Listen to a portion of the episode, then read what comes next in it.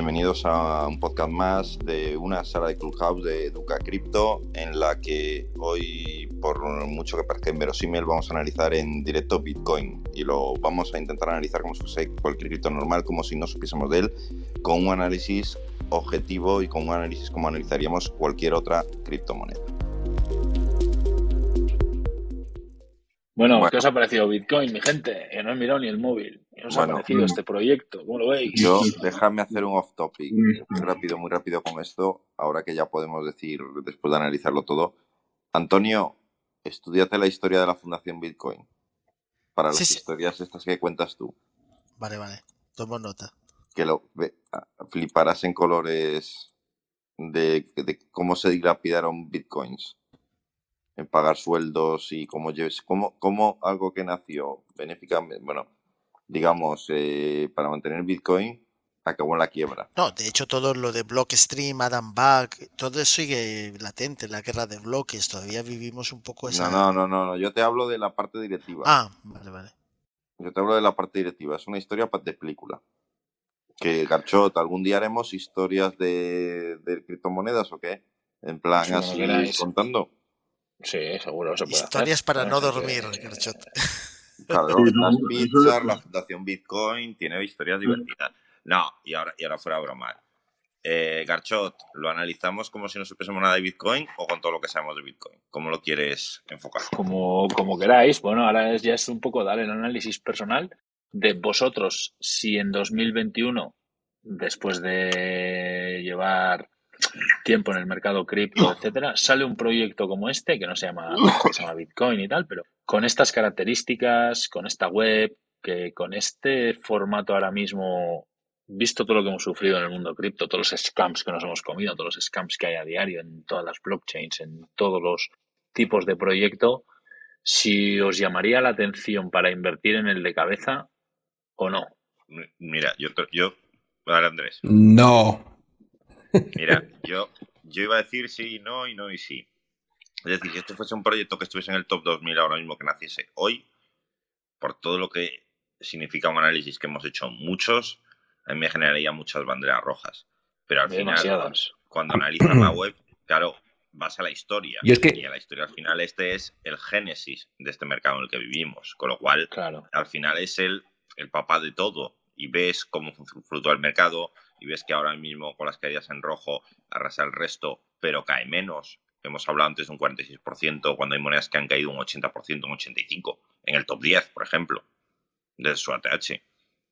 Yo, yo entiendo a Elon Musk, o sea, analizándolo ahora, ¿sabes? Si no supiera nada de, de, la intrahistoria o sentimentalmente de, la vinculación que tenemos ya con muchos años, es que para mí sería igual que Dogecoin o Shiba Inu y estas historias. Es que no, o, peor. Oh, la, web mucho peor, ya te lo digo yo, ¿eh? O sea. La web peor. sí, sí. Eh, el tema de no es de nadie, pero es de todo. Exacto. Entonces, al final, al final es vivir de las rentas, en cierta forma, y teniendo en cuenta que no habéis analizado me incluyo, perdona, no hemos analizado el hecho de que, es que ha tardado seis años en hacer un desarrollo medio decente de, una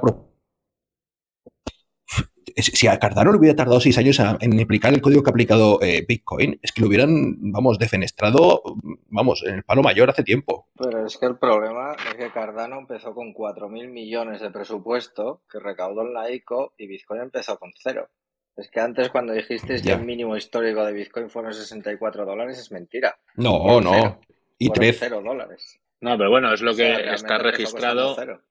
Lo que está registrado en CoinGecko, que sería cuando Satoshi o 2014 sería, o 2013, pero claro, eso empezó costando cero. O sea, valía cero Bitcoin realmente. Claro, no, en el 12, que fue cuando yo empecé, finales del 11, principios del 12, eran 12 euros o 13 euros, ¿no? El Bitcoin. Pero eso marca cuando están listados en exchange. ya, ya, en ese momento no había exchange, vale, sí, ok. No había, no había exchange, ok, es verdad, es verdad. O era muy incipiente. Pero cuando creas un token, el token creado es cero hasta que no se lista. Sí, vale. Esto es, pero, y la mayoría del desarrollo de Cardano sale de Bitcoin. no, no, por su sí, sí, no, no. Si no, no, no, estaba haciendo una analogía. Omar, no estaba haciendo. Claro, no, estaba haciendo una analogía, me refería desarrollo de gente. Es verdad que Bitcoin, eh, Cardano, perdona, quien dice Cardano dice Ethereum o dice cualquier otra, tienen una ingente eh, capitalización que le permite mm, manejarse, manejar mucho dinero y muchos desarrolladores, etcétera, ¿no? Pero es que Bitcoin podría haber hecho cosas parecidas y no ha hecho absolutamente nada, ¿sabes? Es que no, pero por el inmovilismo, ¿eh? El inmovilismo de sus desarrolladores que desde, no, porque lo diga yo, ¿eh? Que lo dice tú que sale de allí y últimamente han salido dos o tres, ¿vale? Que es que son inmovilistas 100% y no quieren que se toque una, una arriba para abajo. Se te oye mal, Andrés. Bueno, te perdemos a veces, pero yo, diría una cosa que, es muy interesante lo que ha dicho Andrés. Dice, si fuera ahora hubiese nacido, obviamente nadie le prestaría atención y no podría tener éxito porque se destrozaría al principio, se intentaría saber quién lo ha hecho y tal. O sea, Bitcoin es algo que es consecuencia de una serie de, eventos importantes en la historia, la criptografía, todos los intentos en los años 90 de hacer una moneda digital, Bcash, Digicash, y luego posteriormente con B-Money, eh, Digital Gold, etcétera. O sea, hubo mucho muchísimos intentos previos que siempre fracasaron. O sea, esos bitcoins anteriores fracasaron precisamente porque se sabía quién los hacía y porque la mentalidad era hacerlo de forma centralizada. Cardano es centralizado, se conoce sus CEOs, se conoce la fundación y demás. Precisamente la propiedad de bitcoin es que es creado por la gente y que no se sabe quién es y además cualquier persona puede montar un nodo y, y mantenerlo. Y nace de una manera completamente sigilosa que impide que se destruya. O sea, todo esto que decimos es un poco la mentalidad de que los proyectos tienen que salir por parte de un grupo de personas que están iluminadas y que hacen las cosas porque saben hacerlas y se les respeta y demás. Pero es que Bitcoin nace de, modo sigiloso y aprovecha todos los pasos anteriores para llegar a la mejor forma de dinero que ha existido y que existirá probablemente durante muchos siglos. Lo que pasa es que es verdad, si lo analizáramos ahora, apareciera ahora una persona diciendo, oye, que estoy inventando Bitcoin, sería destruido precisamente por todo lo que conocemos ahora de otras cosas. O sea, que hay que analizarlo desde la perspectiva de que es un proyecto colaborativo en grado sumo, como desarrollo del propio Internet, de las redes sociales, de la criptografía y de todos esos experimentos fallidos de Digital Cash y demás. O sea, es poder... Pero fíjate que yo creo Antonio, que yo creo que los principales fundamentos que tiene ahora mismo Bitcoin, ¿vale? Se, pueden convertir principalmente en sus, mayores mm, peligros o detractores, ¿eh? Porque el hecho de que no, nadie haya una cabeza visible lo pone en jaque y en riesgo en cualquier momento de ser vulnerable a, ataques de terceros, como por ejemplo las regulaciones. Andrés Napster fue destruido porque había una cabeza visible y Bitcoin no existiría hoy si existiera una cabeza visible, porque se podría destruir. Yo apliqué, yo apliqué a varios DNS, te voy a decir, en, su, momento se llamaba Airtel en España, apliqué varios, varios softwares y varios DNS donde filtrábamos todas las transacciones que venían por parte de No, pero a eso me refiero, Andrés. Yo fui parte de la destrucción de Napster en su momento. Pero Napster tenía una cabeza visible, pero los gobiernos no han sido capaces nunca de destruir cosas pero a la gente, descentralizadas. A la gente no la paraba nadie, a la gente no la paraba nadie porque el código de los, del software para el peer peer estaba ahí y de hecho, pues mira que lo han intentado con BitTorrent y sigue funcionando perfectamente. Pero porque es una, industria que ya se ha acostumbrado, pero en su momento, cuando presionaron las discográficas, las, las, empresas de telecomunicaciones estuvieron, o sea, hicieron lo imposible porque desapareciera ese tipo de tráfico en la red. Pues aquí están presionando los países, pero no pueden acabar con ello. China ha intentado y no lo ha podido hacer. Y no lo van a poder hacer porque una vez que eliminan una zona de minería, o de, confirmación de bloques les aparece en otro sitio. O sea, descentralizado es, digamos, la protección principal de... Pero eso ahora mismo, Antonio, puede ocurrir con cualquier cadena, que no, no sé, en realidad eliminarlas como son código abierto es muy difícil. Es decir, yo ahora mismo, por ejemplo, yo quisiera montar una réplica de Bitcoin, por ejemplo, para los cuatro y la montamos en 40 minutos. Se puede hacer, pero si no consigues el consenso de los 150 no, minutos, no tienes nada. No, no, entre nosotros. No, no, y creamos una nueva moneda. Es un fork, una nueva diferencia, ¿sabes? Que, empezamos de cero, porque el código está ahí.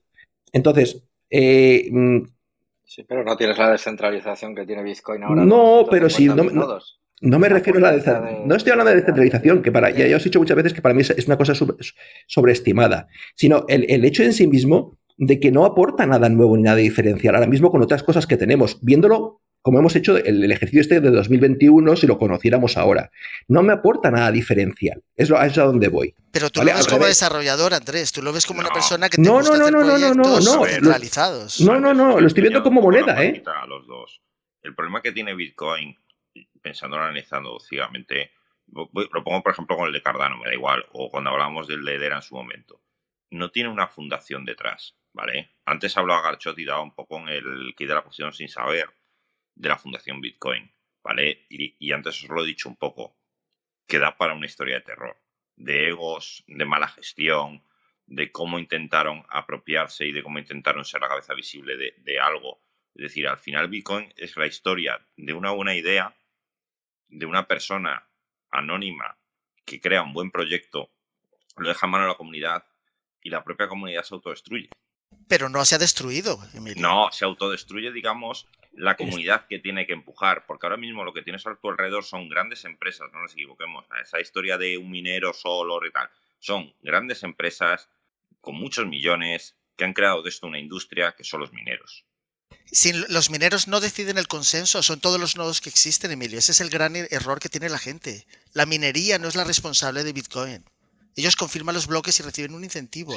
Sin los ordenadores que tienen nodos, no hay consenso. Sin consenso no hay Bitcoin. Si eres capaz de eliminar 150.000 ordenadores y aún así seguiría existiendo, entonces sí, Antonio, eliminarías Bitcoin. punto de vista de Pero eso, Antonio, eso lo, hacemos con Shiba Inu ahora mismo. Claro que sí. Ethereum puede dejar de existir en cualquier momento. Lo que pasa es que lo dejan convivir porque es, una, es un monedo inflacionario que les interesa a, todas las, a todo el mundo de la. Pero yo me refiero de empuje.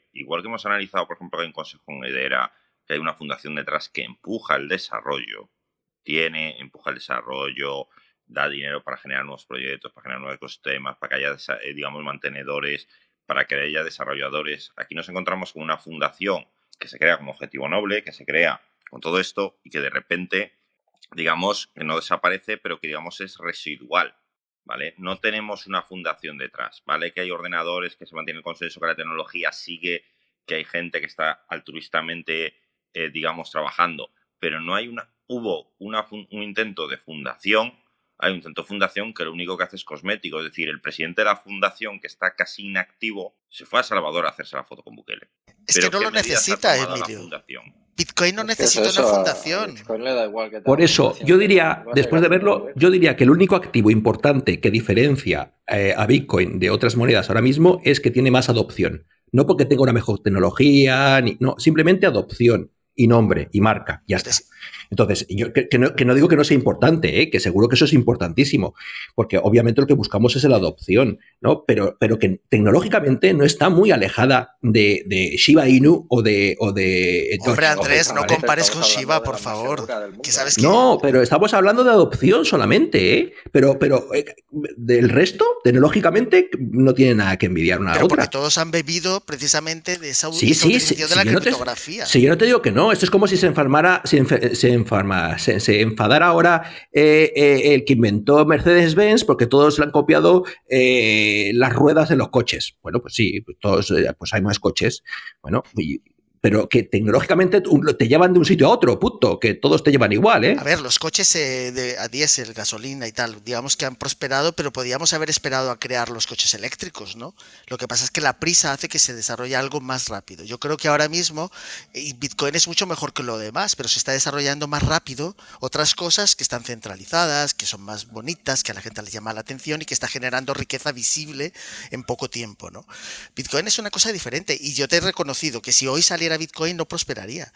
Ha tenido éxito precisamente porque empezó de manera sigilosa y eludió, digamos, el, escrutinio público de las grandes agencias, de las grandes tal, que lo consideraron que era una cosa ridícula. Y ya intentaron en su momento destruirlo, no pudieron y no han podido y no podrán, porque es resistente a fundaciones, a webs. O sea, todo esto que hemos visto es un trabajo colaborativo de un montón de gente que creen en lo que viene a traer, que es ese cash instantáneo entre personas sin ningún banco. Lo demás puede caerse en cualquier momento. Ethereum puede ser destruido en cualquier momento, que no ocurre porque interesa que esté ahí para seguir en un sistema inflacionario creando más tokens, más proyectos y demás. Pero Edera y todo eso que hemos analizado cierran las puertas y ya no existe Edera. Por poner un ejemplo de los que hemos analizado, digo, que hay muchos más. Interesante. La gente que invirtió en esto en 2010, unos auténticos valientes, también lo entiendo que estaba muy, muy, muy, muy barato, ¿sabes? O sea, que mucha gente lo sacó minando, etcétera, pero yo la gente que invirtió en esto en 10.000 días, te voy a, unos auténticos valientes. Te voy a hacer una confesión, voy a hacer una confesión aquí ante todo el mundo. En 2012, cuando tuve mis primeros Bitcoin, Yo no los compré nunca, a mí me los regalaron. Había faucets y había un montón de sitios para No, no, no, no. el compañero de trabajo, que fue el que me insistió para que analizáramos juntos el paper y tal, él los compró, se los compró a una tercera persona en Madrid, ¿vale? Y vino y me dijo, toma la mitad. Y el otro día vi. Y no os quiero decir cuántos, porque entonces la gente de la sala vendrían a por mí. Yo te digo una cosa, Andrés. El otro día vi un captcha de hace, no sé si eran siete años o una cosa así, que te daba 5 o 10 bitcoins por resolver el captcha anti-bots de la web. Te daba 5 bitcoins. ¿Sabes? Sí, pero ese ha sido el proceso de adopción. Obviamente no tenía valor porque no había hash rate, no había tantos mineros y la red no estaba, no había crecido como ha crecido hoy en día. Ahora está acumulando mucha energía constantemente. Pero quiero decir que te he dado la razón, Andrés y todos. Quiero decir, si hoy naciera y lo viéramos completamente nuevo, no tendría ningún valor. Porque... Antonio, con esto que estoy diciendo no estoy menospreciando a Bitcoin, ni mucho menos, ¿eh? Al revés, yo le doy la importancia suma, que significa ser el primero, el, el creador de la, el aglutinador de tecnologías para crear una nueva ¿vale? Fruto de, otras anteriores y, ahora mismo el exponente de este, de este mundo para el resto del mundo. Entonces ahí tiene un valor brutal, ¿no? Y, no creo que lo vaya a perder. Vamos, no debería dejarse que se perdiera ese tipo de valor. Pero, pero mm, tecnológicamente, o sea, siendo como hemos, estamos haciendo un análisis como si lo hemos hecho otros proyectos aquí, ¿eh? Tecnológicamente para mí no aporta nada nuevo, ¿vale? De lo que ya hay en el ecosistema, hay otras cosas parecidas. Si naciera ahora, si naciera ahora. Sí, sí, no, si estamos haciendo el juego este de, evaluarlo como estamos hemos evaluado otras, otras eh, cadenas aquí, ¿no? Y, como recomendarle a alguien o no recomendarle a alguien o yo mismo invertir en él, pues, pues tendría mis serias dudas, ¿eh? la verdad, si naciera ahora. O sea que me voy quitando los ojos de láser. a mí, ya estás tardando, Karen. ayer, os, cuento una. Ayer antes de ayer hubo el cruzo de la muerte en el mundo de los trends, ¿vale? Eh, esto no, es, no, son las gráficas estas de Bitcoin, no. Es la, de búsquedas en Google, ¿vale? El Google Trends, donde te dice que se busca más. Hay mucha gente que pone varios conceptos, ¿vale? Y por primera vez NFTs cruzó, ¿vale? A la, a la gráfica de, de cripto y criptomonedas y tal. Es decir, ahora mismo los NFTs tiene muchísimo, muchísimo más tirón, ¿vale? Pero con diferencia y un, crecimiento, que yo pensé que iba a parar y no ha dejado de parar, ¿vale? Eh, en, este mundo criptográfico. Y, por ejemplo, ahí es un sitio donde seguramente Bitcoin, si hubiera tenido otro tipo de desarrolladores, ya habría dado el paso adelante y no lo ha hecho y se está perdiendo de una sumamente importante en este mundo criptológico. No son excluyentes, Andrés. Eh, Bitcoin viene a hacer una cosa completamente distinta al mundo cripto del que hemos hablado aquí muchas veces. Bitcoin es el cash, es el dinero, la transacción entre personas, que se, se utilice para, operar en futuros, se utilice para utilizar en, trading para la gente, que lo analicen con gráficas. Es como si ahora analizases el euro y el dólar en los mercados Forex. No impide que se siga utilizando el euro y el dólar en las transacciones diarias en los lugares donde se acepta. O sea, Bitcoin tiende a ser el dinero entre individuos. Que lo consiga o no, eso es otra cosa. Es como decís, el pasado está marcado por muchos eventos, esto que decía Emilio de la fundación, la guerra de bloques. Hay muchísimas historias en el pasado de Bitcoin, pero ninguna de esas historias son relevantes para lo que significa Bitcoin como posible moneda de cambio entre individuos sin bancos, inmutable, de manera instantánea.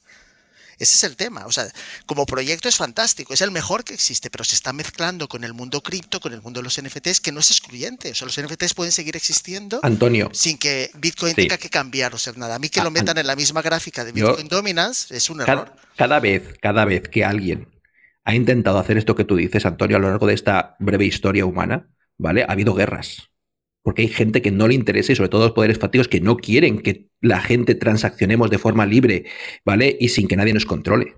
Eso ahí, coincido, ahí coincido contigo. Entonces, ¿cuál montamos? ¿Dónde la montamos? ¿En tu pueblo o en el mío, Antonio?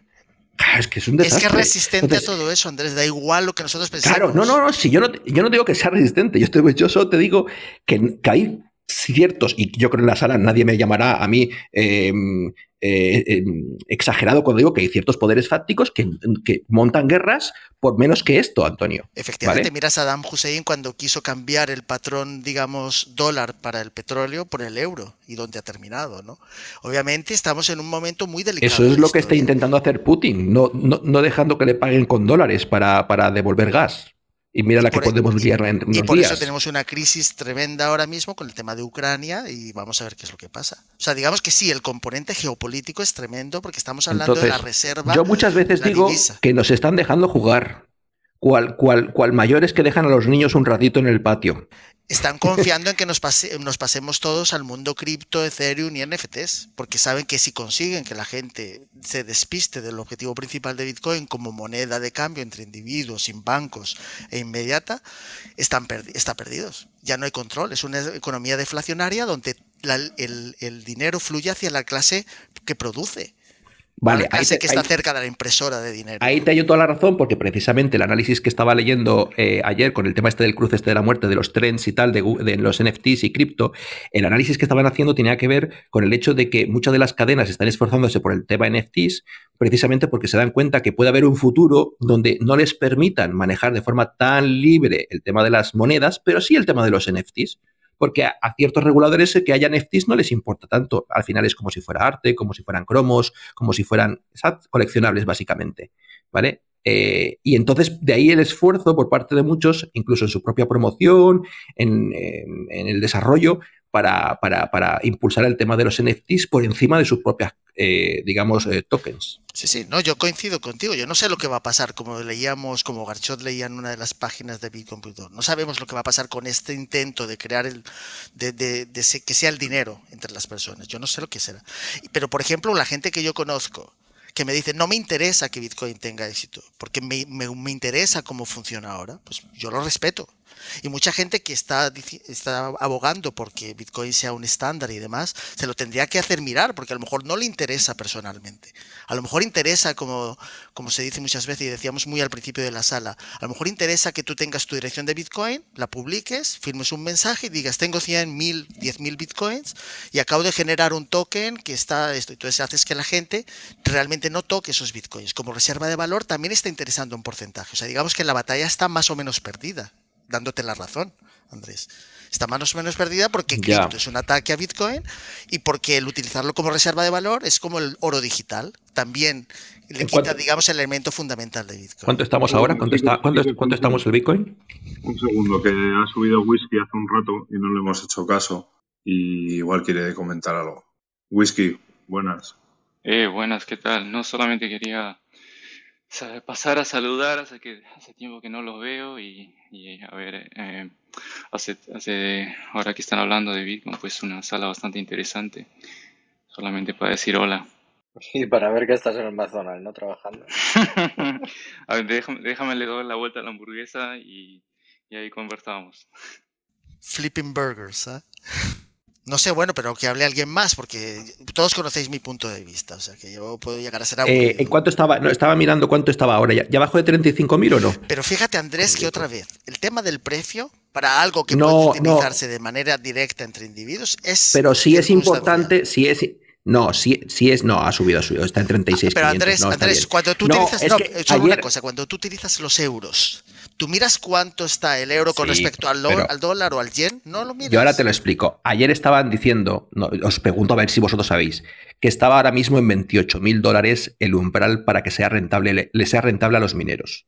Entonces, yo, yo pregunto si tenéis más información al respecto, si el umbral es ese. Pues desconectarán algunas máquinas para ahorrar en costes de energía y la red se va autorregulando a sí misma.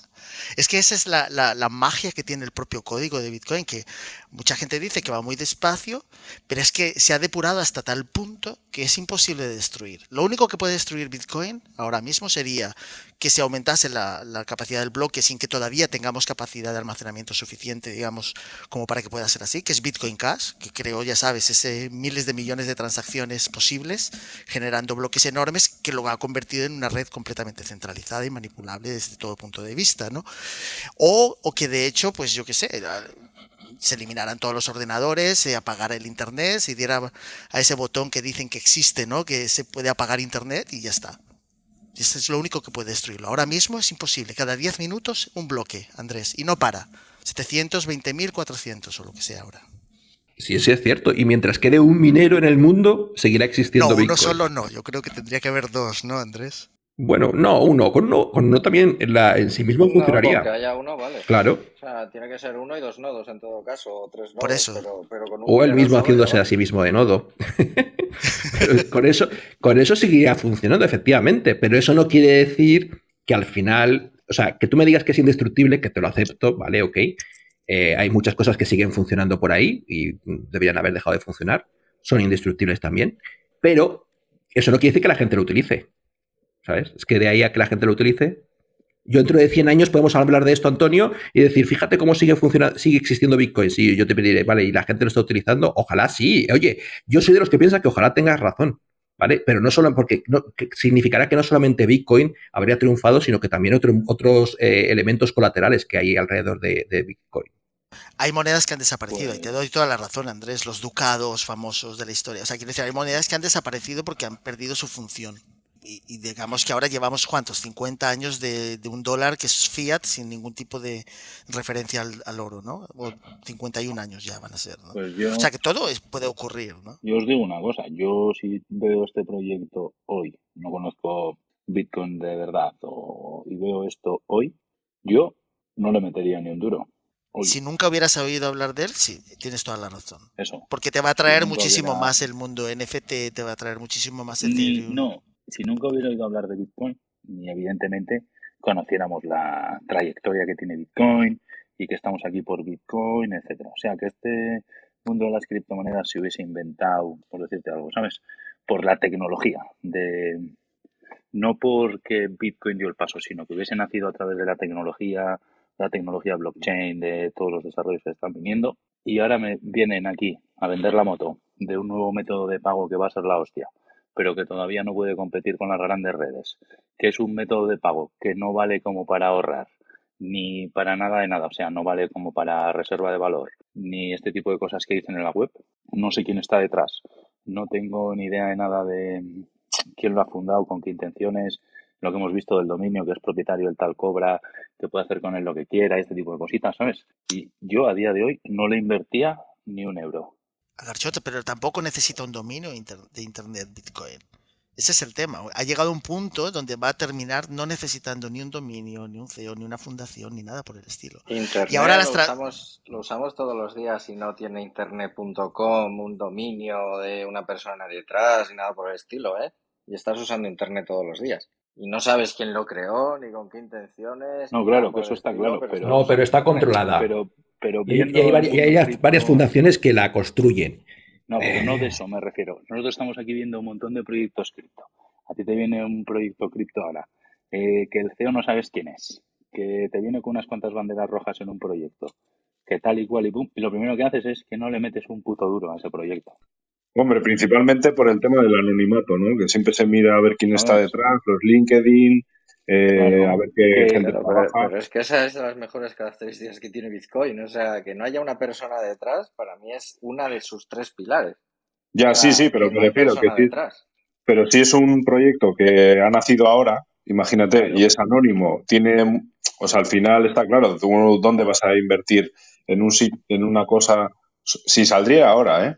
¿Sabes? O sea, que tiene muchas banderas rojas, es como dice Antonio y como o sea, que es entendible que dices, joder, voy a invertir todo mi dinero en, en algo que no sabemos quién está detrás, es una cosa como que es de todos, es, es una cosa extraña en realidad. Claro, pero es la antítesis de lo que solemos analizar. Claro, evidentemente, por eso Bitcoin es especial, porque es la antítesis de cómo se suele utilizar y se suele analizar un, un proyecto ahora. Pero su mejor característica es que no hay personas detrás y no necesitas confiar en esas personas de detrás porque está el código ahí. El código es público, el código es abierto. Cualquiera puede ver que 2 más 2 son 4. Yo no necesito que Charles Hoskinson me diga que 2 más 2 son 5. Sí, pero. Yo voy al código, luego se La gente que no ah, pues sabe leer código, por ejemplo, no podría invertir entonces. Sí, porque hay más que creer a alguien. Sí, efectivamente, pero son 700, 800 personas desinteresadas que te están diciendo que ese código hace eso. Y si no te quieres fiar de esas personas, pues aprendes programación, lo lees y, ya está. Es que eh, estás confiando todo el rato en terceras personas, pero todo el rato. O sea, no hay nada de tu vida que no estés confiando en una tercera persona. No sé de que pesques o caces o hagas algo así, todo estás confiando en una persona detrás. En Bitcoin no te hace falta. En Bitcoin no necesitas por qué confiar en una persona que está ahí detrás. Precisamente es lo que queremos evitar, una persona detrás, porque las personas somos corrompibles, manipulables, sobornables y no podemos darle el poder de la creación del dinero a una persona. Hay que dársela a un programita, hay que dársela a las matemáticas. Entonces, su mejor característica precisamente es eso, que no hay nadie detrás que los proyectos que hemos analizado aquí son en el mundo cripto y por eso todos entendemos que tiene que tener unas bases, una persona que conocemos, pero es que Bitcoin se sale de esa cesta. Digamos, ese es un poco el punto de partida, ¿no? Y al eliminar quién lo ha creado, eliminas el principal punto de ataque. No hay forma de atacarlo.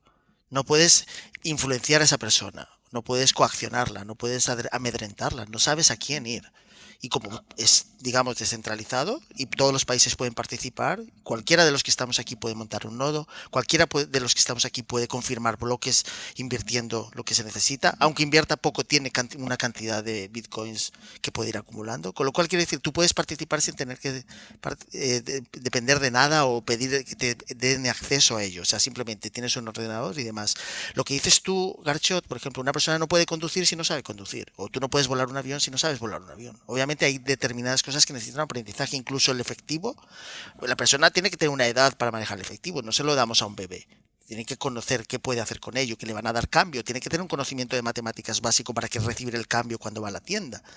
O sea, hay un mínimo de conocimiento para cada cosa. Y vivimos una época de, una, de, tecnología donde los requerimientos son mayores. O sea, el analfabetismo ahora incluye no saber un poquito de código.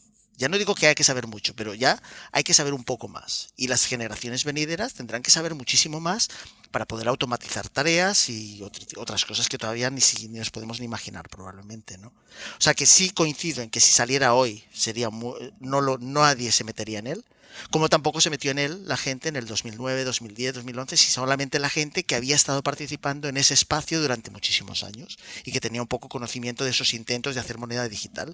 Se metieron los primeros locos, ¿sabes? Yo os conté que en 2013, yo creo que escuché lo de Chipre, pero unos años antes vi que valía 3 dólares y pasé de lado porque me pareció una locura, sinceramente. Me hubiera gustado estar al principio, pero no lo vi al principio, no lo entendí y solo lo entendí en el 2015 cuando realmente estudié a fondo y dije, ostras, es que es esto. Y entonces a partir de ahí pues ya no he parado. Y hoy hay gente que entra, como hay tanto ruido, pues va a ser muy difícil que lo entienda. Pero eso también es una característica de Bitcoin, que sigue pasando desapercibido en cuanto a, su función principal.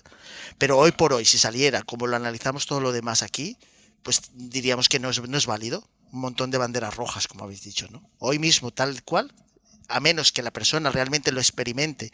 Y una de las cosas que a mí me gusta hacer cuando regalo los satoshis, que me criticáis a veces que lo hago, ¿no? Es que la gente que experimente en primera persona, lo que significa recibir instantáneamente lo que es como una especie de correo electrónico con valor, ¿no? Porque en el fondo es eso, es como dinero instantáneo con la Lightning Network.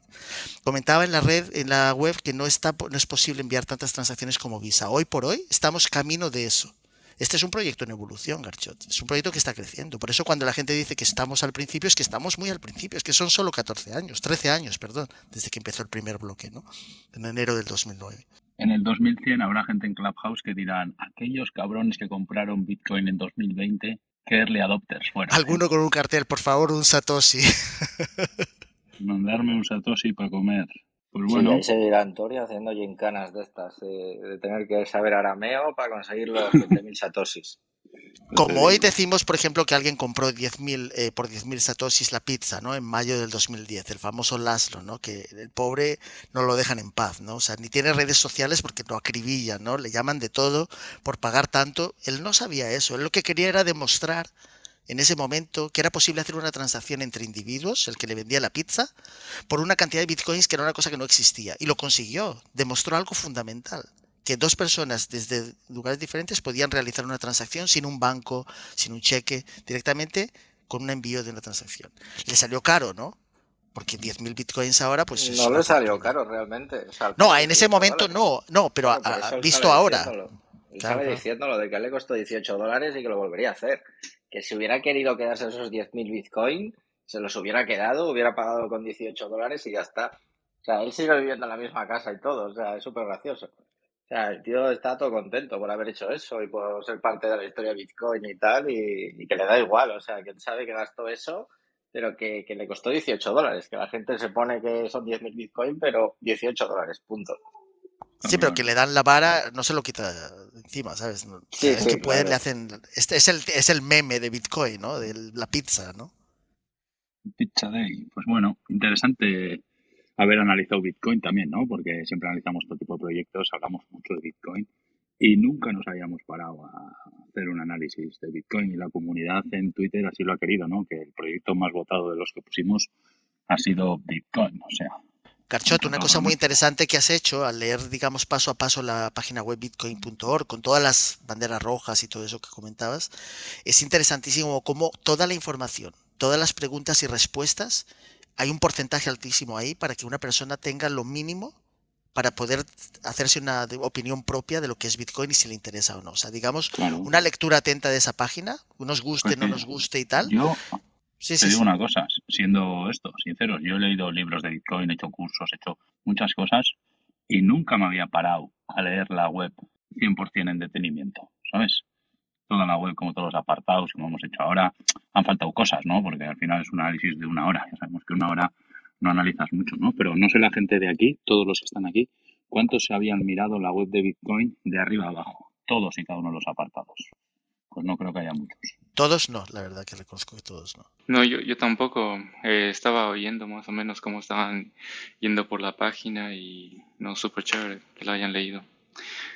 Eh, vi, vi, vi, la bitcoin.com y ese, es de Roger Ver, así que es, es un típico error que mucha gente comete, así que no se vayan a, a, confundir con lo que es BTC y lo que es otros, otros forks que han habido. Por eso hemos ido directamente a CoinGecko, ¿no? A buscar el proyecto en CoinGecko, como hacemos siempre, y pinchar en la web que viene enlazada en CoinGecko, que suponemos que es la más oficial dentro de que no hay ninguna oficial.